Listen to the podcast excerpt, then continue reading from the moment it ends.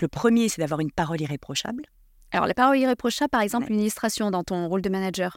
Ah. Tu l'utilises euh, à quel moment? C'est forcément de mesurer nos propos, de choisir le bon moment et hum, d'être fort en storytelling. Je dirais, c'est ça le, la parole irréprochable. C'est on, on dit quelque chose, il faut aussi prendre conscience des- de l'impact que ça peut avoir sur le collaborateur ou sur l'équipe au global. Donc choisir le bon moment, la bonne façon de le dire et le bon endroit va nous aider. Alors, est-ce que du coup, tu appliques, toi, tu sais, par exemple, on dit toujours, pour annoncer une mauvaise nouvelle à un collaborateur, il faut d'abord euh, commencer par euh, une nouvelle positive. C'est, euh, par exemple, si on veut critiquer un travail qui a été rendu, admettons, un livrable, c'est merci déjà d'avoir été réactif ou de l'avoir rendu en temps et en heure, j'en ai pris connaissance. Euh, voilà les axes d'amélioration. Et puis, euh, il faut que la mauvaise nouvelle soit prise en sandwich entre deux bonnes nouvelles. Et Non, mais donc t'es- terminer toujours par une note positive. Tu m'épates parce qu'effectivement, tu connais déjà les trucs et astuces d'un bon manager, entre guillemets, qui tient justement un entretien avec un collaborateur. On sait effectivement que les choses qui vont être dites lors, lors de cet entretien avec le collaborateur ne vont pas toujours faire plaisir. La première chose déjà qui est importante avant même tout cela, c'est la préparation.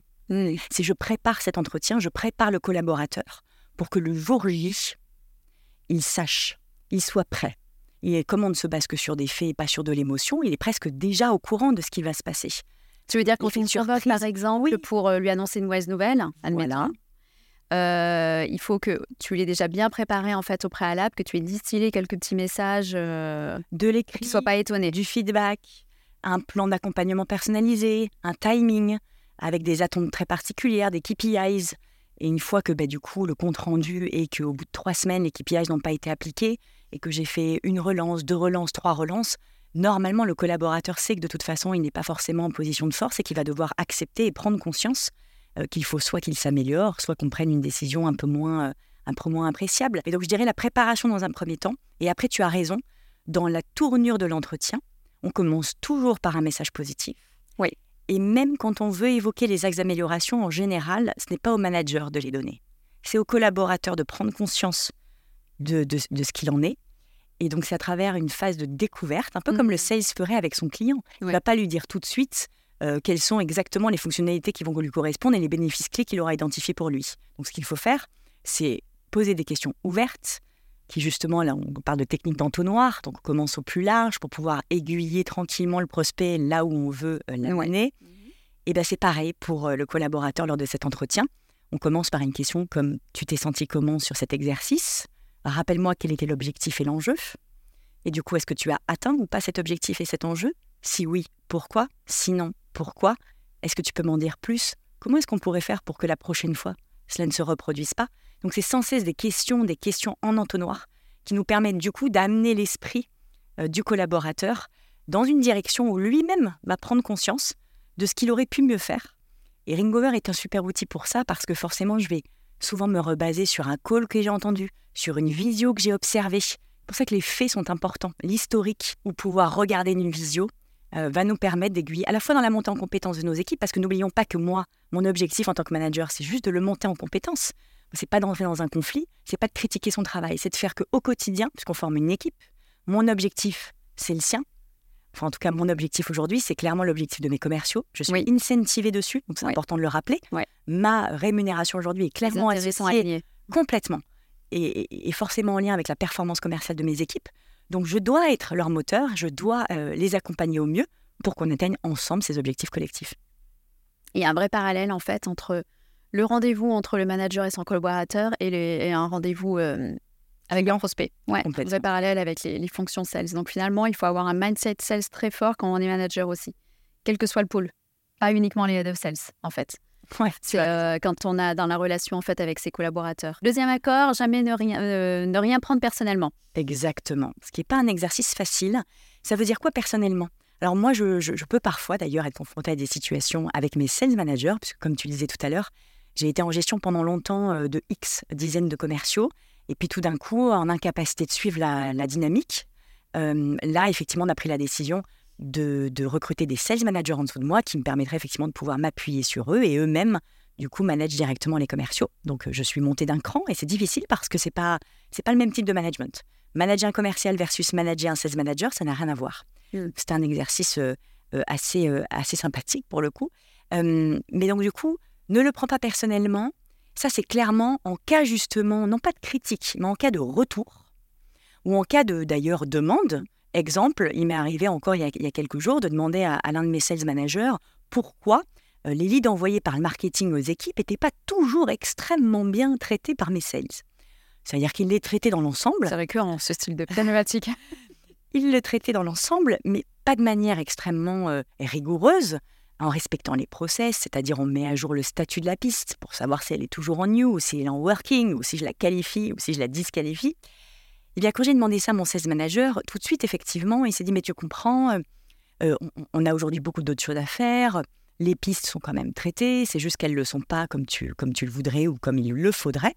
et on part vite dans des justifications à partir du moment où on part dans des justifications, c'est qu'on a pris personnellement le propos. Mm. Et donc, on se sent soit blessé ou mm, que l'ego, l'ego prend le dessus, mm. au lieu de se dire, mais tu as complètement raison. Pourquoi est-ce que les sales ne traitent pas les pistes données par le marketing? Ben, Tu sais quoi? Je vais aller me renseigner auprès d'eux. Je vais compiler euh, un feedback par écrit.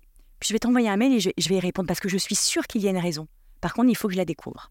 Mm. Et ça, ce serait beaucoup plus appréciable comme réponse que de tout de suite se mettre en mode justification. Mais ça, je comprends que c'est parce que l'ego est en train d'être impacté et que du coup, euh, ben, on le prend personnellement et on a l'impression que c'est une critique envers soi-même alors que pas du tout. C'est un constat et on attend juste de pouvoir améliorer la chose. De manière générale, de toute façon, dans les interactions euh, avec les N plus 1 euh, et ou les moins 1, c'est euh, il faut toujours se baser sur du factuel et non pas sur de l'émotionnel pour que tout soit bien euh, adopté. Je pense que tu es d'accord avec ça. Ah, plus que plus que jamais. Et c'est ce à quoi finalement sert aussi, si je me si j'ai bien compris, les solutions Ringover. Exactement. C'est pouvoir se baser sur, du factuel. Oui. Sans cela, ta parole sera toujours remise en cause hmm. parce qu'il y a l'affect qui rentre en jeu. Donc c'est son impression, son euh, intérêt, euh, émotionnellement, elle imagine que, elle pense que, mais ça n'est pas la réalité et nos prismes sont différents. Et quand tu arrives par contre avec des faits, ouais. là il n'y a plus de, d'imagination. on est dans le réel, on est dans le concret. Donc maintenant, qu'est-ce qu'on entreprend ensemble pour pallier cette problématique ou cette axe-amélioration Je dis plus parce que j'aime pas les termes problématiques et défauts. Axe-amélioration. Ayons la, la parole impeccable. Ayons la parole impeccable, exactement. Donc on n'a pas cité le troisième encore. Attends, le troisième, euh, zut, euh, ça va me revenir. Ne jamais présumer de rien. Oh là là, comment je peux oublier? Exactement. Je le répète à longueur de temps. Ou ne faites pas de suppositions. Et ça, ça nous ferait gagner un temps fou dans notre quotidien, en tant que sales, en tant que sales manager, en tant que head of sales. Pourquoi? Ça veut dire, alors ça, je pense que forcément, ça s'acquiert avec l'expérience, la maturité. Aujourd'hui, moi, j'ai plus aucun problème justement à aller poser des questions. Mais c'est quoi faire une supposition? Parce que les sales qui nous écoutent pourraient aussi se poser cette question. Face à un prospect, je vais supposer que c'est cette offre-là qui lui ferait le plus plaisir, ou que c'est cette offre-là qu'il va choisir, ou c'est ce tarif-là euh, qu'il va plutôt préférer, ou cet engagement.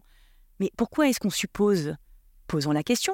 Ou je suppose que s'il ne me répond pas actuellement au téléphone, c'est soit qu'il est en vacances, soit qu'il est en train de me ghoster. Je suppose que s'il n'a pas signé alors que je l'ai mis en commit pour ce mois-ci, qu'il est censé tomber mon deal et qu'il ne tombe pas, je suppose et je présume que parce que mon prospect est, euh, soit était champion ou n'était pas décideur ou était en vacances ou s'est blessé. Arrêtons de supposer, posons les questions. On devait signer ensemble à la fin du mois. Nous avons déjà passé quatre entretiens ensemble. Un premier lié à une phase de découverte, on a pu identifier telle et telle chose, on a eu un rendez-vous sur la démonstration du produit où il y a eu cet effet waouh, j'ai rencontré telle personne chez toi, telle personne chez toi, j'ai été ravie de collaborer, tu as testé notre solution pendant sept jours, qu'en est-il? Qu'est-ce qu'il te manque pour passer à autre chose? Ça, c'est la version celle, c'est la version manager du coup. Exactement, et maintenant la version manager, sur ne faites jamais de suppositions, euh, eh bien, c'est moi aussi pareil, me dire parfois, tiens, euh, tel sales n'a pas atteint cet objectif pour telle et telle raison, euh, tel sales manager est en difficulté vis-à-vis de ses équipes, ou peut-être rencontre telle ou telle problématique, ou tiens, mon boss à un moment donné a identifié que sur mon marché, je devais travailler sur tel axe ou tel axe, et j'ai pas osé creuser, j'ai pas osé lui poser la question, cette fameuse question ouverte de dire, là, ça m'a fait quelque chose. Est-ce que tu peux m'en dire un peu plus? C'est-à-dire, est-ce que tu remettais en cause mon travail? Est-ce que il était question plutôt d'une problématique globale? Et donc, qu'est-ce que tu entendais par là? Et en fait, on creuse. Je parle d'éviter les suppositions, c'est les suppositions qui nous amènent à penser mal. Pas forcément à se sentir bien, parce que dans ce cas-là, mmh. gardons nos suppositions, mmh. euh, si effectivement elles sont bonnes. D'ailleurs, dans, le livre, ils reprennent l'exemple de, je croise quelqu'un dans la rue, il me regarde avec euh, un sourire immense et je me dis, oh, cette personne me trouve jolie, gentille ou me connaît peut-être. Ça, c'est une supposition qui n'est pas désagréable. Par mm. contre, quand on rentre dans des suppositions désagréables, euh, là, il faut aller euh, crever l'abcès. C'est pour ça qu'il faut lutter contre ça. Ouais, ouais, ouais, contre ça. Et c'est en posant des questions qu'on arrive à avoir nos réponses. Oui, c'est sûr. Bah, J'ai envie de dire, un manager est humain. Ça, c'est un fait. non, c'est même une certitude. C'est même une certitude. Et donc forcément, ben, on vient avec notre éducation, on vient avec notre culture euh, en tant qu'humain, on vient avec nos propres croyances. Pas simple, en fait, finalement, de s'empêcher de penser comme nous, on le on pense.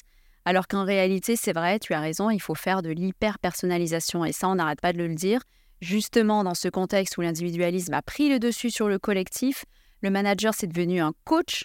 Il y a beaucoup maintenant de, personnes qui sont là pour lui faire gagner du temps, les sales enablers notamment, euh, qui vont l'aider à mettre en place euh, les bons outils pour gagner des gains de productivité, etc. Donc, euh, au niveau technique, au niveau support, au niveau outils, etc., on est, il, y a, il a tout ce qu'il faut pour pouvoir libérer du temps et en passer de plus en plus, en fait, finalement, avec ses équipes et faire de l'hyper-personnalisation. Ça, c'est indispensable. Et c'est justement la bonne méthode pour illustrer cette troisième, euh, ce troisième accord, ne jamais supposer de rien, c'est les, les process, le cadre, les faits. Encore une fois. Exactement, et non pas l'émotion. Et grâce justement à tout ce cadre et ces process, les one-to-one que tu mets en place, les rapports Salesforce que tu vas créer, les matrices de compétences aussi, les attendus, donc les KPIs que tu vas répéter régulièrement à tes équipes sur 30, 30 jours, en l'occurrence 60 jours, 90 jours, ce qu'on appelle le 30-60-90, euh, et puis les attentes plus collectives euh, qui sont euh, les attentes mensuelles en MRR. Nous, par exemple, c'est au mois et, au MRR.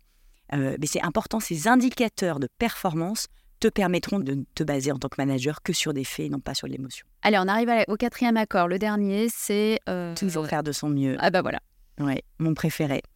Parce qu'effectivement, oui, ça paraît une évidence, mais aujourd'hui, on sait également que parfois, le manque d'engagement, le manque de motivation, ou le fait de faire trop de suppositions, le fait de prendre les choses trop personnellement dans une entreprise, et puis du coup, euh, le fait euh, d'avoir, de ne pas avoir une parole irréprochable ou de sentir que quelqu'un n'a pas de parole irréprochable envers nous-mêmes, eh bien, on, perd un petit peu la motivation et donc à ce moment-là, on ne fait pas toujours de son mieux. Et c'est vrai que c'est ce qui manque aujourd'hui dans cette génération de 16 là, c'est qu'ils se transcendent, qu'au quotidien, je, me fixe un objectif.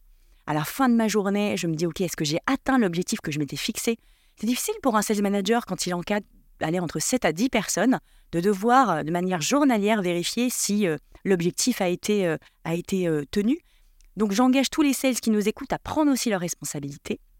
Je suis sales, j'ai été sales, on a le droit d'avoir des petits coups de mou, c'est normal, on ne peut pas toujours être bon et on n'est pas bon partout. Il faut aussi le reconnaître et savoir justement se faire aider ou déléguer euh, pour ses parties. Mais je dois aussi prendre mes responsabilités et donc je dois être moteur de ma propre activité. Ne pas toujours vouloir me reposer sur les autres, les autres départements, mes managers, mes collègues, euh, et ça, ça va pas, et ça non plus, etc. Parfois, ça finit un peu en bureau des pleurs. Concentrons-nous sur notre activité et faire de son mieux, c'est aller au bout de ses projets. Et se transcender dans notre activité au quotidien pour accéder à la performance et donc euh, à la réussite.